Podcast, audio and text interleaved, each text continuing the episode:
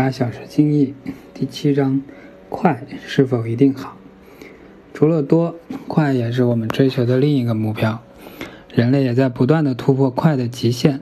那么，我们回到生产车间，快是否一定就好？当然，在大部分的情况下，快都是好的。快意味着时间短，快意味着效率高。特别是在计件制的前提下，你比别人快，你就比别人干得多。你就比别人多挣钱，所以计件制是让个人的效率可以趋向最大化。这也是为什么很多工厂至今仍然采用计件制工资的原因。今天我们不谈计件制的好坏，今天我们来看快这件事情。当我们把目光从单个人身上往大了看，一条生产线、一个生产班组、一个车间，我们再来重新看快的意义。一条生产线上有八个人，其中有一个人动作麻利，干得特别快，总是比其他人先完成节拍内的工作。这样的快好不好？这样的快就像水桶的长板，没有用处。水桶能装的水取决于最短的那块板。同样，一条生产线的快慢取决于最慢的那个人。一个生产班组里有冲床，也有油压机。冲床的速度就是比油压机要快得多，可往往一个零件通常都是先冲压之后再油压成型，这样油压机就成了加工瓶颈。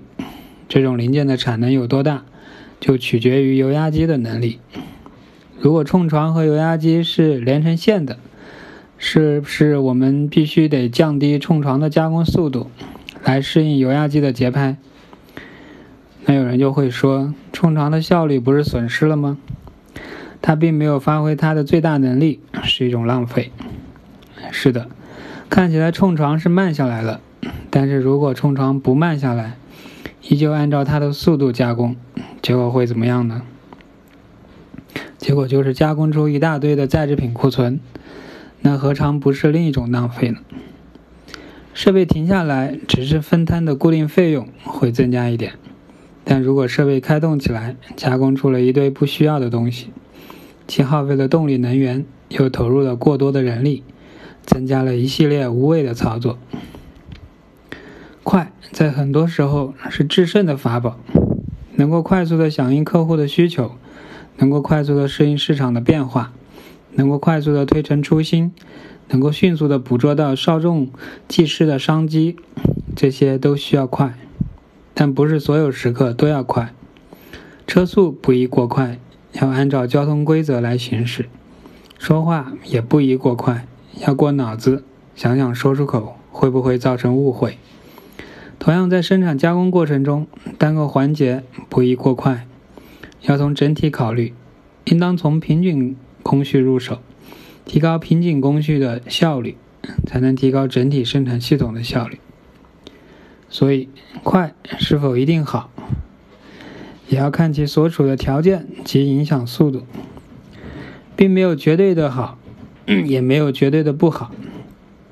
脱离了先决条件与参照标准，一切的评判毫无意义。简单的说，好与不好都是不负责任的。